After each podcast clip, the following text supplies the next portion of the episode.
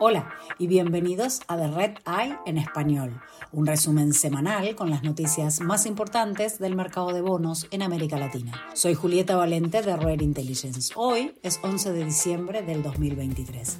Esto es lo que necesitas saber para comenzar tu semana.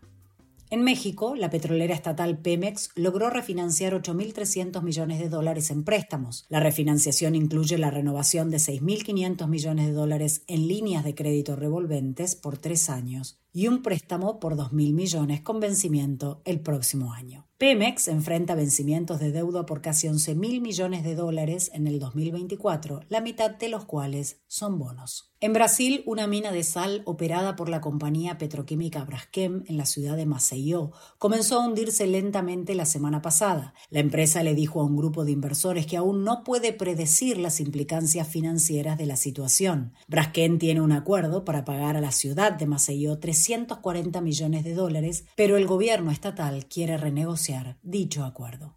También en Brasil, algunos acreedores del productor químico Unigel se negaron a renovar un acuerdo de suspensión de pagos que tienen con la compañía. Inversores locales, además, decidieron acelerar los deventures de Unigel. La empresa ha violado cláusulas de sus bonos y no ha presentado resultados financieros para el segundo trimestre ni ha proporcionado garantías para los tenedores de deventures. La empresa podría declararse en quiebra dependiendo de lo que hagan sus acreedores esta semana.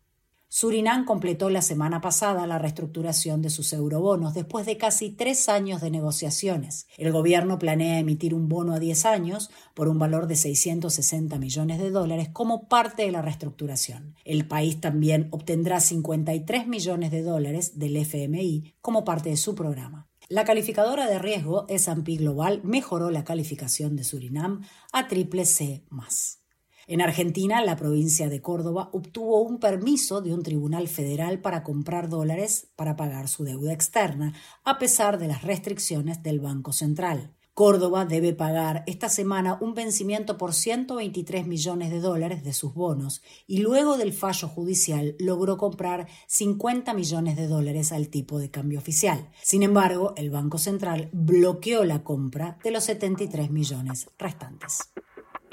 Gracias por escuchar The Red Eye en español. Pueden suscribirse a The Red Eye en inglés, español y portugués desde cualquier plataforma. Para obtener todas las últimas noticias sobre deuda en mercados emergentes, visite redintelligence.com.